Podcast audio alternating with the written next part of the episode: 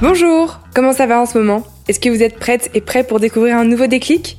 En tout cas, c'est ce qui arrive dans vos oreilles ce mercredi. Dans cet épisode, je rencontre le grand champion de tennis Stéphane Houdet. Quand je dis champion, je pèse mes mots, car Stéphane a été, entre autres, champion du monde, plusieurs fois vainqueur du Grand Chelem et des Jeux paralympiques.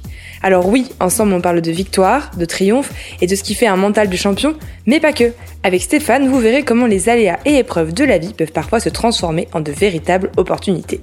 Et c'est ça le déclic en fait. C'est moi à 25 ans où euh, je suis euh, invincible. Euh, j'ai pas le souvenir en dehors d'avoir perdu des matchs de tennis, d'échecs dans, dans ma vie.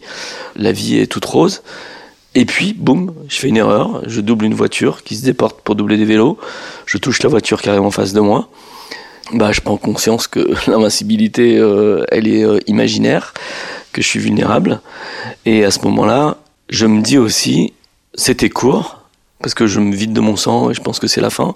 C'était court, mais c'était bien.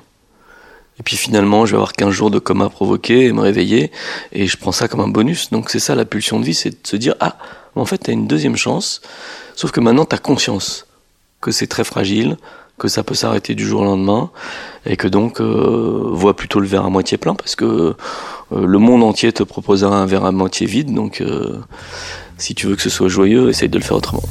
Une chose est sûre, à la fin de cet épisode, vous verrez votre verre à moitié plein.